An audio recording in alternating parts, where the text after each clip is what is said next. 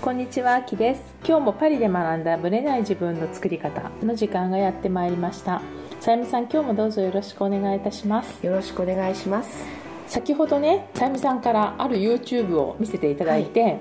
彼女はアメリカと日本のミックスの人で、はい日本語で YouTube やってるんですけど、めちゃめちゃ関西弁でね、そうすごい面白いのね。そう。うん。でその彼女がたまたま話してた話題っていうのがこう美人の基準だみたいなところだったんですよね、で日本とアメリカの違いみたいなことをはい彼女の中でね、分析をしてくれて話してたんですけどそれが結構面白かったのでねうん。うん、ちょっとシェアをしたいなと思って今話してるんですけど見てる視点がやっぱりポイントが違うなっていうところがまず、まあ、そのパーツの部分もそうだったし、そう。ね目とかね、うん。あとこう体つきとかそう鼻はアメリカの人は低くしたいって言ってましたよね。そうだって削るんですよ鼻。骨削ったりとか例えばこう高すぎる鼻とかって美しくないんですって。鼻って私は高い方が高ければ高い方がいいんだろうなと思って私ももっとなんか鼻高くねしたいとかあの通ってる思ったの,、感じね、うん。なんだけど逆にアメリカに行くと鼻はねちっちゃい方がいいんだよ。目立ちそそこの顔の中で突出しうんして、しすぎてたり目立ちすぎると美しくないからって言って削るんだって言ってましたもん、だから大きすぎてもダメだし高すぎてもダメだ目し立っちゃダメみたいそなんですよ。う。やっぱり顔の真ん中にあるからうん。余計目立って見えるんでしょうね、だからそこが主張しすぎると他のねチャームポイントを、ね、影響を与えちゃうんで,、そうですよね。せっかく目が綺麗でも鼻が大きいから。削るっていう。そうそう びっくりでしょ。いや私もねフランス来るまでね本当その発想はなくってフランス来てから、うちの夫がねすっごい鼻気にしてるんですよ、そうなんですか、だから本に関し気にしてるとは言わないんですよ、うん。でも人を見るときにこの人の鼻この人の鼻って鼻ばっかり指摘するの。だからえー、私は全然気にしてなかったのになんでこんな鼻気にするんだろうと思ったら、で鼻を気にしだすとだんだん私も鼻が気になってくる。でやっぱり高すぎるのも、あるいはちょっとこうわしっぱなみたいなのも時々外国人だとねわし鼻みたいな人もいますよね。いだから前から見ると気づかないけど横から見ると結構ねね。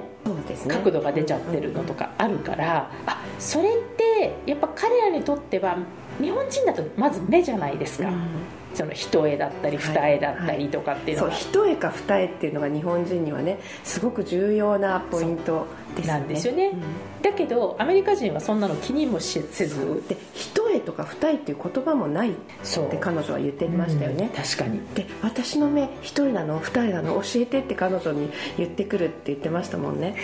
でも一重っていうのがまずいないからですよね。多分アジア系の人だといっぱいいると思うんですけど、はい。でもそれはただこう切れ長の目みたいなアーモンドアイとかね、うん。そんな感じで表現するだけであって別に一重二重とか誰も気にしてないっていうところが面白いなって思いましたよね,、ね。そう。あとねその体型の話で、日本の人はデコルテを出すことをすっごい嫌がるのにそう。あとすごくこうね気にして。胸をねそう。それを出すとねねちょっと。出しすぎるとエロいとか色言われっぽすぎるとかね、う。ん。うん。だけどその代わりミニスカートは普通に履くみたいなね。足を普足を出す。のは別に平気。みたいでもアメリカはデコルトはバーンって胸もバーンって出すけど、逆に下半身は出さないっていう。そうあんまりね。ミニを履く方が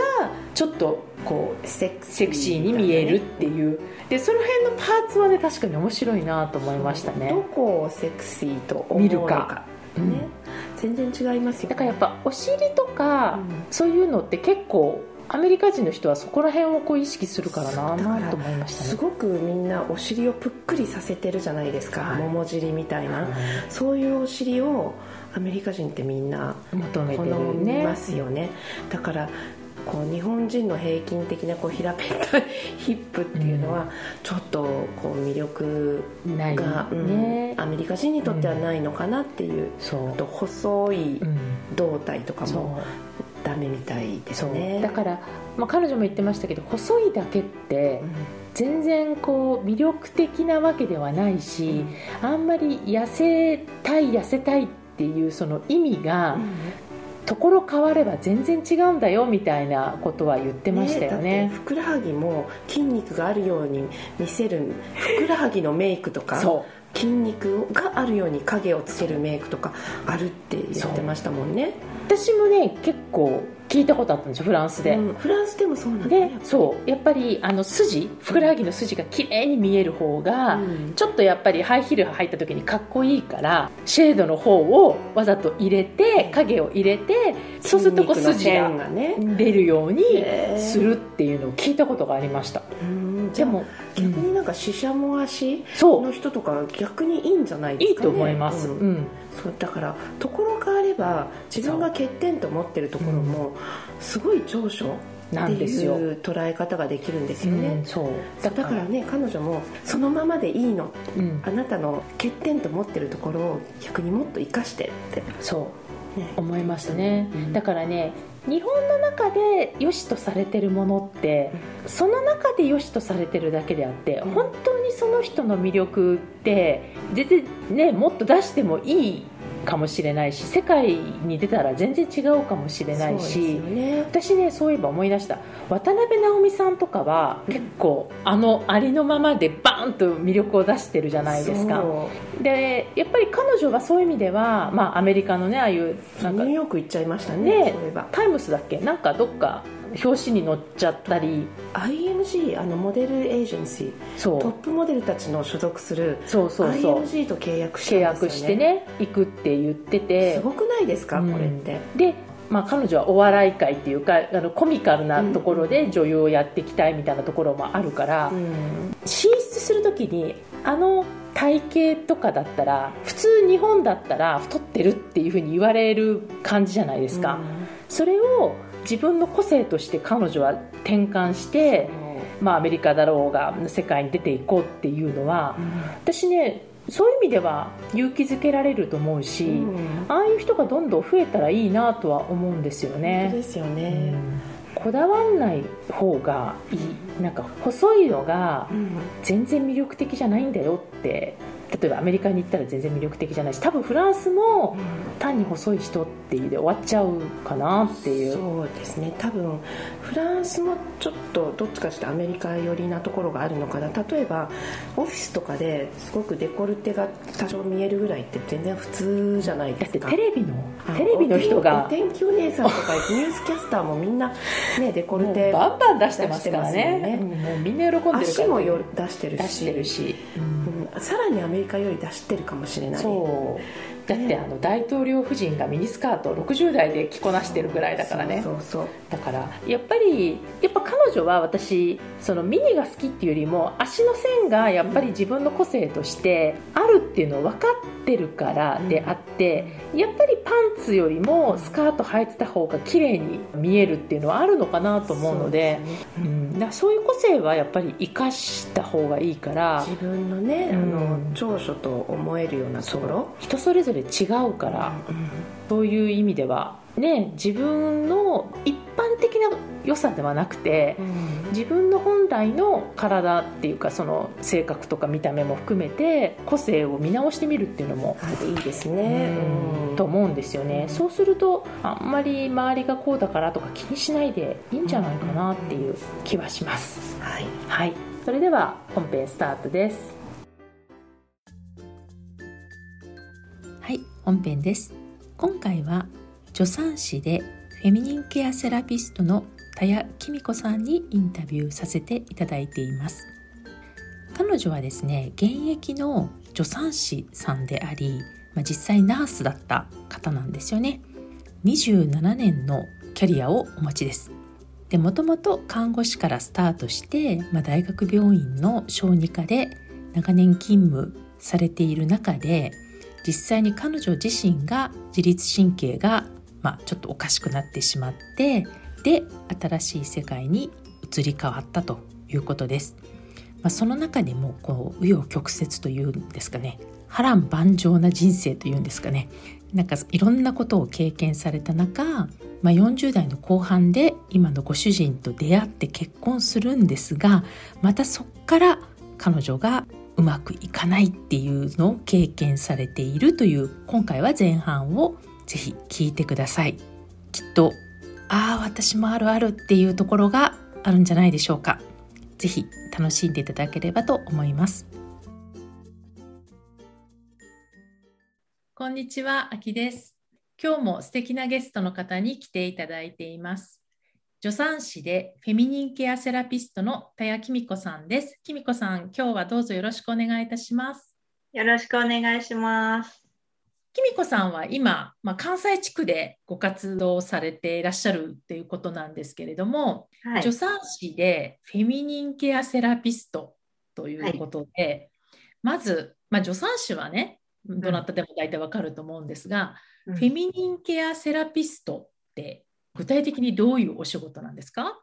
フェミニンケアっていうのは女性の大事なところですね。デリケートゾーンのケアのことなんですよ。はい、栄飲とか膣とか肛門周りですね、はい、そちらのケアのことなんですけど、膣の取説っていう本を監修された助産師で鍼灸師さんでもあられる辰野由里子先生に指示して骨盤底のケアですね。全部のデリケートゾーンのケアをどういうふうにしたらいいのか。で今更年期でお悩みの方とかあと妊活とか婚活とかね、そういうことでも、はい、あのお悩みの方たくさんいらっしゃってなんか婦人科に行くほどでもないけど1人で悩んでてこれ誰に相談したらいいんだろうみたいな人のためにカウンセリングをしたりとか骨盤底のケアをしたりとかしている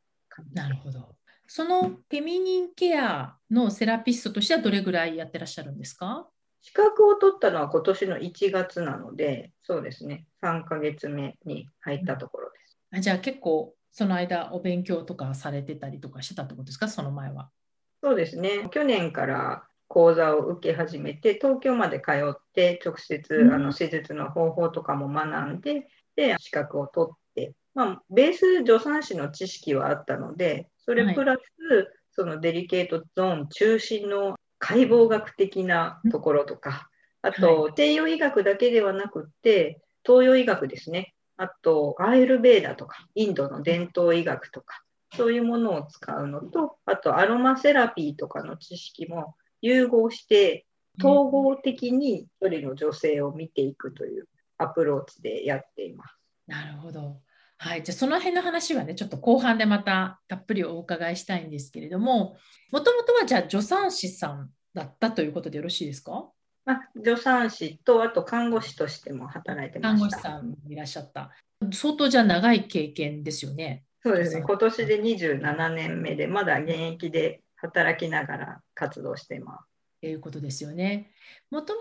ときみこさんはやっぱその看護師さんとか助産師さんになりたいと思ってたのかなんかちょっと成り行き的にそっちの道を選ばれたのかその辺はどうなんですか？いやそれがちょっと面白い話なんですけど高校時代に進路を決めるじゃないですか。はい、で私の友人がお母さんが看護師さんでなんか看護師になるってずっと前から決めてる子がいて、で、はい、私は進路を決めるときに、なんか手に職をつけたいと思ったんですね。はい、なんかただの OL になりたくないというか。うん、で、ちょうど母が認知症の介護をしてるようなお仕事をしてて、うん、まあ、何の資格もないから、すごい安い給料で働かされていたというか、働いていたんですね。うん、それを見ていて、あやっぱり何かしら資格は取っていった方がいいなと思って、その友達に誘われたから、あ看護師さんってお給料も良さそうだしなんかモテそうだし、私もやってみようかなと思って、うん、そうで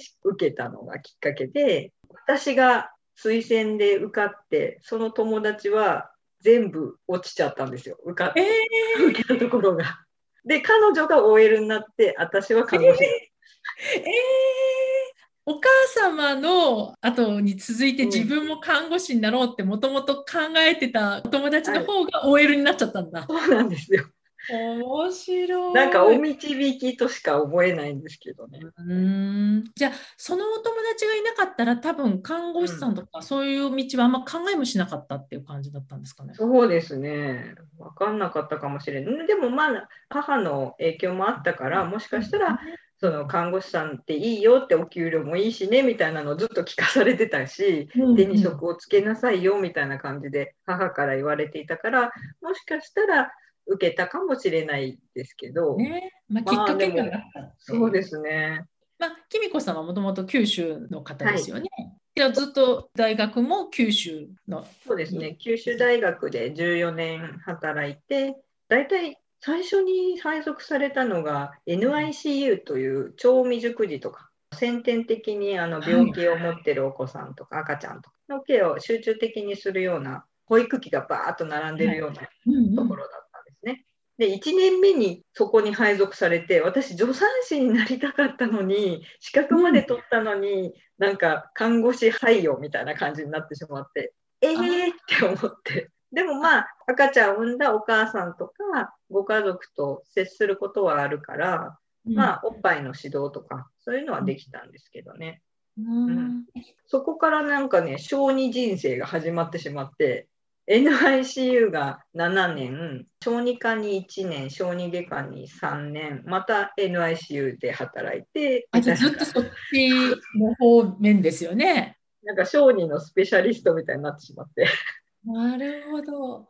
でも、助産師さんの資格も持ったっていうことは、やっぱそっちの方に興味がもともとその学生時代とかからあったってことなんですか、うん、まあ、あのその九州大学の医療技術短大っていうところに、うん。まあ、看護学科が3年。で助産学取りたかったらあと1年行くっていうプログラムがあって、なるほど。一旦働き出してから勉強するのって私無理だなと思って、うん、もう取れるならもう4年行って助産師の資格まで取ってしまおうっていう感じで取ります。でも助産師のそういう配属にはならずずっと。そうなんですよ。だから九州大学ではほとんどその産婦人科配属っていうのがなかったからでもやっぱり助産師として、ね、資格も取ったし、一回働いてみたいなと思って、思い切って辞めて、14年働いた九州大学を辞めて、で、一般の婦人科、婦人科さんに働いて、あと婦人科のクリニックでも外来とかやってたりしたんですけど、そこのきっかけも、まあ、ずっと小児科だったから、まあ、そこにいる限りは確かに助産師の仕事はなかなかできないっていうのは分かってらっしゃったと思うんですけど、うん、ここで思い切ったっていうのは何かきっかけがあったんですか？まあ、何回かあの部署配属の希望みたいなのは出してたんですけど、はい、通らなかったんですよね。うん、で、まあ、14年経った時に副市長とかもやっていたので、うん、心と体が結構病むような感じですっごい忙しくってで朝6時半に出勤してもう夜中に帰るとか泊まって帰るとかいう生活がずっと続いて私このままじゃ幸せになれないって思ったんですね。まあ一回なんか赤ちゃんが亡くなった時に、うん、ちょっとその内容は割愛するんですけど、はい、赤ちゃんの死をきっかけにあ私このままじゃいけないと思ったんですよ。すごい心が事務的になっちゃってるのが気がついて、うん、うん、だからあこれはやばいなと思って思い切って違う道もあるしなんかそのねやっぱり胃の中の蛙というか長年ね大学病院にいるとなかなか外に出る機会ってないし、でも外の世界にはいろんな働き方をしてる看護師さんがいるっていうのも分かったしあなるほど、ね、だからそういう意味ではすごく勉強になりましたね。やっぱり大学病院の副市長まで行きたっていうのは、まあ、相当高いからなのか、地位的にね仕事が増えてなのか看護師さんってやっぱ相当きついとは聞いてるんですが、まあ、あくまでも仕事意見で、うん、やっぱり心がおかしくなるくらいまで追い詰められたりするもんなんですかやっぱり？あの普通に勤務をしているわけですけど昔私が1年目の時とかまでは3交代制勤務とか普通だったんですよ。はいはい、あの日勤準夜深夜みたいな感じで、はい、1日を8時間ずつ分けてシフトを組んでたんですけど、はい、そうすると夜中に帰らないといけないじゃないですか。はい、で結構事故とかもあったりとかしてそれで、うん、でまあ大体今では2交代制って朝から夕方までかあと夕方から次の日の朝までか。朝まで、うん、うん、っていうシフトになってるんですね。で、うん、そういう生活をずっとやってると本当に自律神経が乱れるんですよね。うん、昼間働いたり夜働いたり、でしかも夜勤明けで係とか後輩の指導とかなんとか委員会とか。ああって。だから夜勤のまんま出て行ったり夜勤で一旦帰ってまた夕方5時ぐらいから話し合いに出て行ったり。そういう本当に看護師さんって見てるだけの仕事じゃないこともいっぱいしてるんですね。あと看護研究とか、うん、はい、あとは学会発表とか。わだからそういうのがどんどんどんどん積み重なってくるといっぱいいっぱいになってくるんですよね。頭もだし、うん、で体が疲れると心も病んでくるし、うん、心ですごいストレス受けるとベース体疲れてるからますます病んでいくというか。だから結構看護師さんとか助産師さんもそうだと思うんですけど心の病気を抱えて辞めていく方とかもやっぱりねいらっしゃいます素人目線で思ってる以上にハードだっていうのが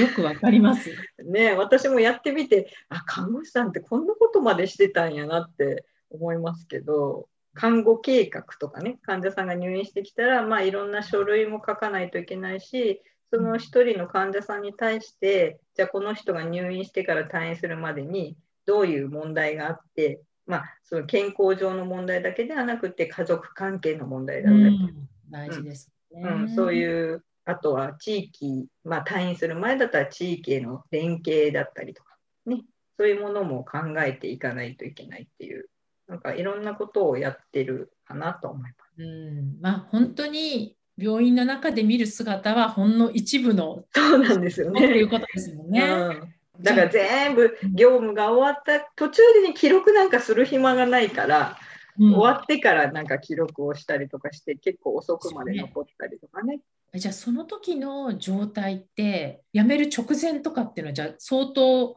きみこさんも全然今とは違ってた、うん、あ全然違いました。もうすごく何とかするべきとか何とかしなければならないとか、うん、もうガチガチ人間だったん。ですもうねあの重箱の隅をつついて一回教えたよねみたいな感じで むっちゃ怖かったと思うんですけど。いや本当にねなんかこうそんな感じの人間になっちゃってた。うん、怖かったと思う。うん、はい。のきみこさんとはまた違ってなんかだんだんだんだん怖い感じになっていったみたいな感じなんですね。そうですそうです。でこのままじゃやばいなって自分で思って思い切って、うん、でもやっぱりすごい怖かったんだけど今更何が自分にできるんだろうって、はい、まあ、そこそこいいお給料もいただいてたし、はい、これやめたらもう給料が3分の1とかぐらいにね、下がるのはもう目に見えてたけどいやお金を取るか幸せを取るかというか、の選択だなと思って、はい。うん。まあ、自分の可能性にかけてみようと思って思い切って辞めたんですね。それはだから看護師として働いて何年の時でおっしゃいました ?14 年目ですかね。14年目でじゃあ新しい世界に入っていこうと。うん、でお辞めになって次じゃあどうされたんですか？は一般の産婦人科に働いて、で、まあ、そこがちょうど婦人科のクリニックとかもされていたので、外来とかも見ながら、はい、お産も見ながらみたいな感じでした。あじゃあ助産師としてもスタートしたってことだったんですか、うんうんうんでもね、やっぱり14年間も学んだ時から14年も経ってるんで、ねうん、だいぶ知識もね、なくなってて、そこからまた一から勉強してみたいな感じでしたけど、なるほどね。うんでも接していくうちになんかやっぱり私赤ちゃんが好きかもっていうのに気がついて自分自身。お戻ってきた。うん、そうそう。だからちっちゃい赤ちゃんとかもすごい好きなんだなっていうのが自分が思って。大体1年目の時に配属された部署の影響ってすごく看護師とかには、うん、与えられるというか。でまあその産婦人科の勉強もさせていただいて、まあ、自分でもう一回やっぱり赤ちゃん、ちっちゃい赤ちゃん見たいなと思って、そこで関西に引っ越したのかな。関西で NICU をもう一度やりたいと思って、うん、で、京都に住んでみたかったんですね。ああ、そういうことだったそうそうそう、憧れがあって、うん、まあ、これをタイミングだと思って、一生にね、この一生は1回しかないし、はい、思い切って出てみようと思ってチャレンジしたというか。それはそのクリニックで働いてからどれぐらい経ってからその京都に移られたんですか ?2 年ぐらいですかね。あじゃあ2年ぐらいそちらで経験された後に、うん、じゃあ思い切って場所も変え、まあ、仕事も変えるってことになりますよね、また。ね、うんうん。新しいスタートがまた始まったわけですね、うん。そこで。その都度だから人間関係も変わるし、住む場所も違うし、でもやっぱり自分の周りを変えたら自分自身が変わるかもしれないという期待もあったと思うんですけど、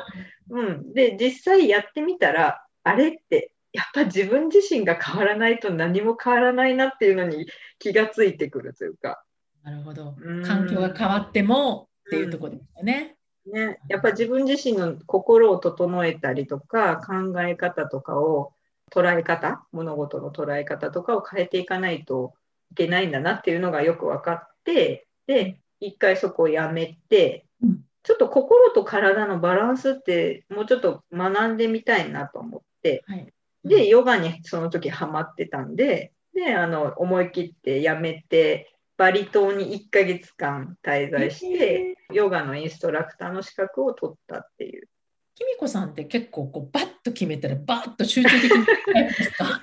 思い切ってね、この一生は1回しかないからやってみようみたいな感じです。ねじゃあ京都から今度一回バリに移ってでヨガのインストラクターまでバーッと取ってうん、で戻られたんですよね今度日本にまた。でね。その後は次どういうステップになったんですか？どういうステップにしようかって、でもやっぱり手っ取り早くと言ったらいけないですけど、きちんとこう稼げるし、資格もあるのはやっぱり看護師、助産師の資格なので、やっぱりそれを生かして働こうと思って、また NICU の世界に戻って、今度京都ですかまた？大阪の病院でしたね、それは。大阪の病院。うんうん、NICU では結構有名な病院で、はい。例えばその1ヶ月間1回海外に出たことで、うんなんかきみこさんの中で、まあ、働き方とか、まあ、自分のそのおっしゃってた幸せみたいなところで何か変化はありましたか、そうですね。まあそこでいろいろ体も整えて、あと瞑想とかも始めたから、いろんなことが起こっても自分自身を調整できるようになりましたかね。自分の軸がしっかりして、ちょっともちろん揺れるんですけど、戻ってくるスピードが速くなったというかうん、独身で一人暮らしだったからそれできたんですけどね。はい。そう。ね。でもまあ逆にそのチャンスを生かしたってことですよね。うんうんうんうん、今思えば。じゃあ戻られて、うん。まあ、大阪でうん。働いて、でその後どんな感じで？で、あれって私このまんま同じこと繰り返してないと思ったんですよ。で結構仕事もやっぱりまたすごい忙しいところになっちゃって、夜勤専従って言って夜勤しかしないような仕事をしてたから、うんますます体がおかしくなってきて。で、最終的にまあ年齢的な問題もあったけど、不整脈とかを起こし出したんですね。えーあの自律神経の乱れではい。これはいよいよやばいなと思った時に、自分の人生はどうやったら変えられるんだろうと思って、88日間で人生を変革するっていう セミナーに行ったんですね。はいで、それは動画を配信していただいて、それを見て、あと、毎日ワークをするような感じのやつで、で、東京で一回ビッグサイトで集まるみたいなのがあって、で、そこで出会ったのが旦那さんだったんです。今の。えーえー、なるほどでもその時っていうのはまだ夜勤専従でずっとやってらっしゃるタイミングで勉強されてたってことだったそうです、んですよね。そうです。えーなんかこう、看護師、助産師ってこうシフトに縛られるんですよね。はい確かに。うんうん、で毎月毎月働き方も違うし23ヶ月先の勤務希望とかを聞かれるんだけどそんなん分からんしっていう感じで、うん、確かに。でもうそういうスケジュールに縛られる人生は嫌だって思い出して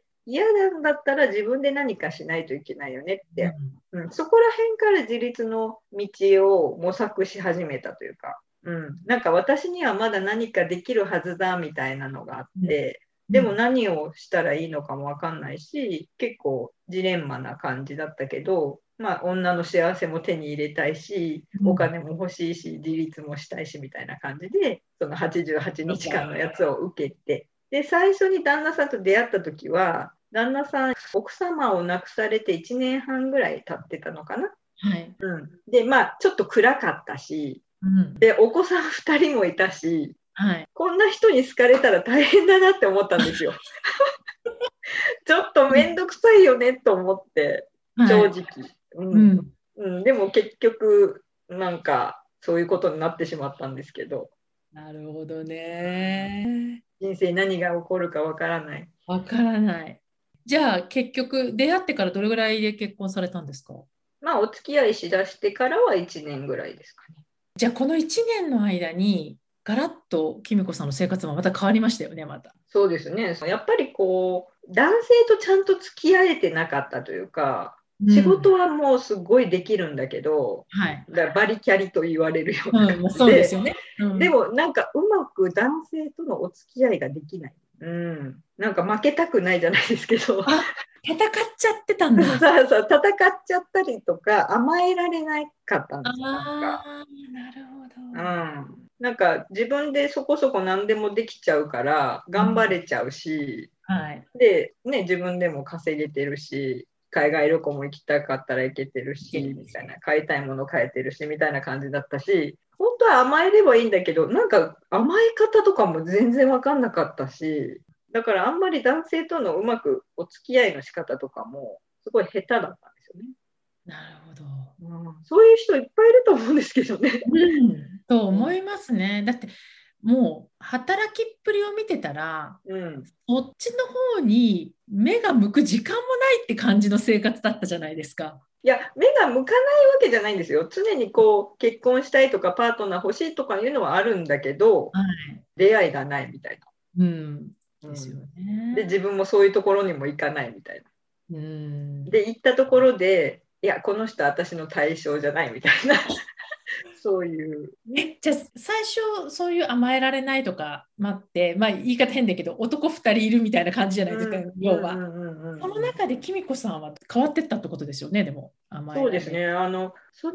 結婚するってあまだお付き合いをしてる時かな？その時にタイのチェンマイに旅行に行って、はい、ヨガの先生たちと。で、知ネイザンマッサージって言って、腸内解毒マッサージっていうのを受けたんですよ。で、あの内臓にはいろんな怒りとか悲しみとかイライラとか、そういうものが全部溜め込んであって、で、腸をほぐすことでその古い感情がデトックスされるっていうセラピーなんですけどね。で、その最後の日に、すごいゴッドハンドのおばあちゃんだったんですけど、膣の中に指を入れて、膣から内臓をマッサージするっていうカル剤っていうのがあって男性はねあの抗がんとかをするんですね、はい、あと肛門の中にも指を入れてこう内側からこうマッサージするっていうのも受けたんです。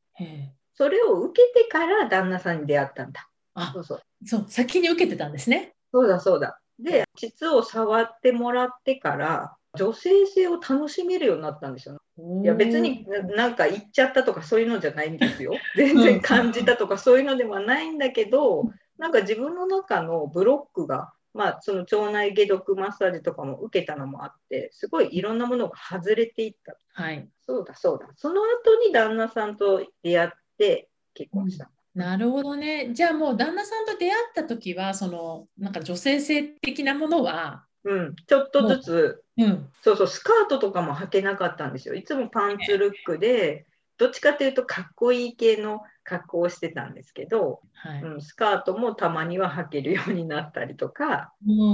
ん、赤とかピンクとかも嫌いだったしリボンとかも嫌いだったし、なんかこう女性が好みそうなものっていうよりもかっこいいものが好きだったんです。どっちかというと男性が好むようなちょっと北欧家具のアンティーク家具だけど、うん、結構シャープな感じのものとかも好きだったし、うん、なるほどね。でもなんかだんだんその旦那さんと出会ってもう一度恋をするっていうのを思い出したんですよね。うん。はいはい、こんな感じだったみたいな。うん、そうそう。で、まあ夢見心地になってお子さん2人いて最初はねなんか大変だなと思ってたし、うん、私の父も知らない女が産んだ子供をお前は育てられるんかって言われて。確かにそう言われたらそうやなって思ったけど、うん、まあでもなんとかなるかなって小児ずっと見てたしって。あ確かに。そこのプロの部分がね。そうそうそう、うん、でまあ浮かれてるからほらもう46、7で結婚できる自体がもうね周りもおめでとうムードだし、はい、そうそうそう。で私も結婚したいと思ってたのがこれで叶う的な、うん、うんうん。感じで結婚をしてそしたらまあ甘かったんですよ。それが。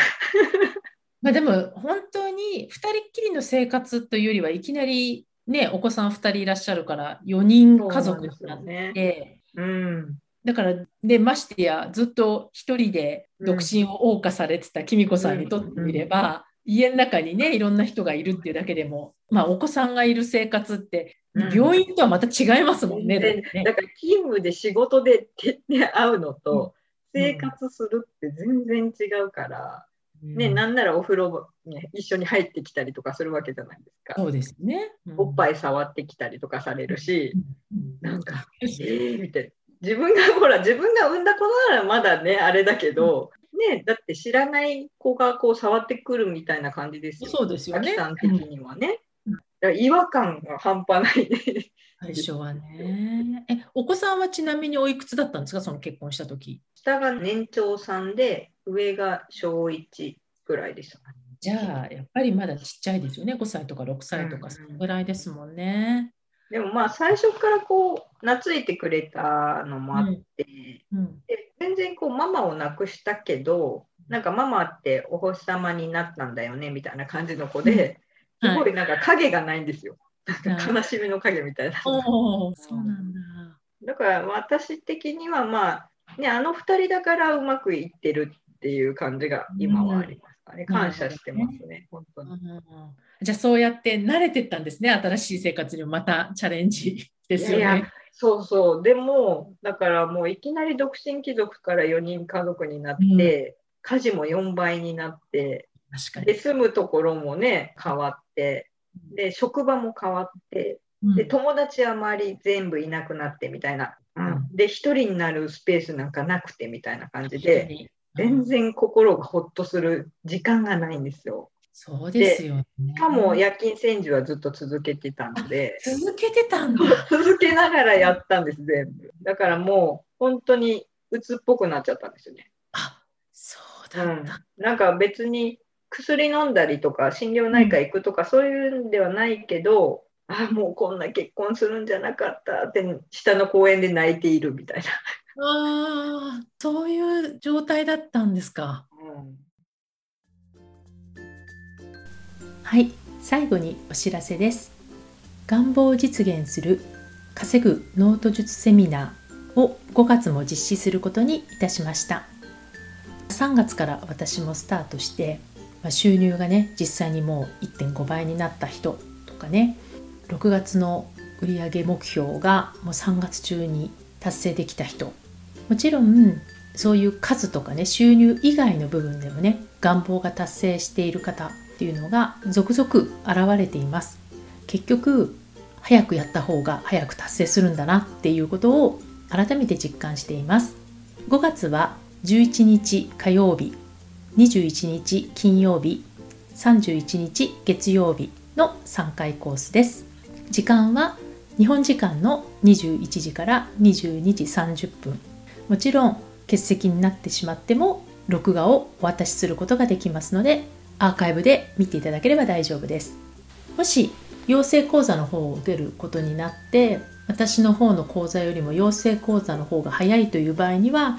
別の形でねちょっとご提案できると思いますので遠慮なくお問い合わせいただけたらと思います。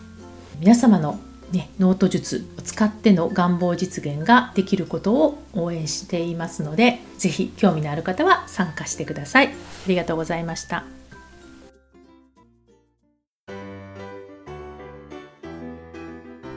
この番組は毎週金曜日をめどにお届けしています。確実にお届けするための方法として iTunes や Podcast のアプリの購読ボタンを押せば自動的に配信されますのでぜひ購読するのボタンを押してください。また皆様からの質問や感想をお待ちしています。オフィシャルサイトはパリプロジェクトで検索していただきお問い合わせから質問や感想をぜひ送ってください。オフィシャルサイトから LINE アットやメールレターで有益な情報をお届けしているのでこちらもぜひ登録してくださいねまた次回もパリで学んだブレない自分の作り方をお楽しみに秋でした。